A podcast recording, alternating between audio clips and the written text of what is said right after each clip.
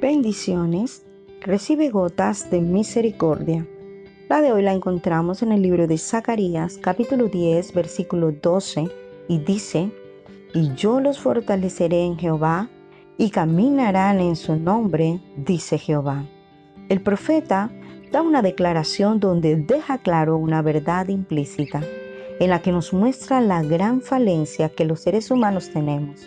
y es la debilidad la fragilidad y la vulnerabilidad que poseemos, entendiendo que no somos invencibles, que por consiguiente siempre necesitaremos de otros, pero sobre todo de Dios, que al paso del tiempo las fuerzas se acaban, las habilidades se pierden, que la energía interior conocida como vigor tiene un límite y que de alguna manera al paso por la vida nos hacemos más lentos y que el ciclo de la vida tiene un término.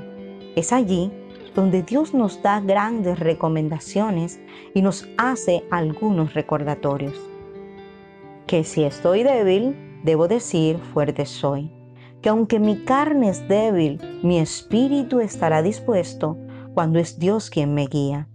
Que si por mi debilidad use mi cuerpo para la inmundicia, ahora con su ayuda lo use para servir a la justicia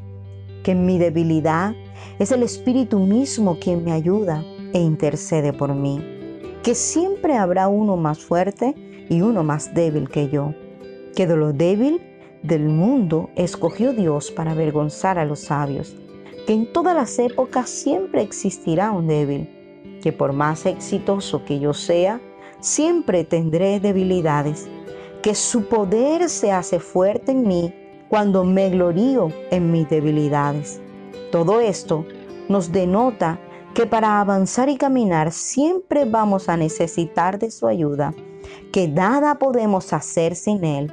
que Él es indispensable en nuestra vida cuando se trata de mantenernos fieles y agradables a su presencia, a sus principios y aún a nuestra familia, como también que su fortaleza nunca nos faltará y que el miedo se irá si le reconocemos, le creemos y vivimos para Él. Que Dios les bendiga siempre.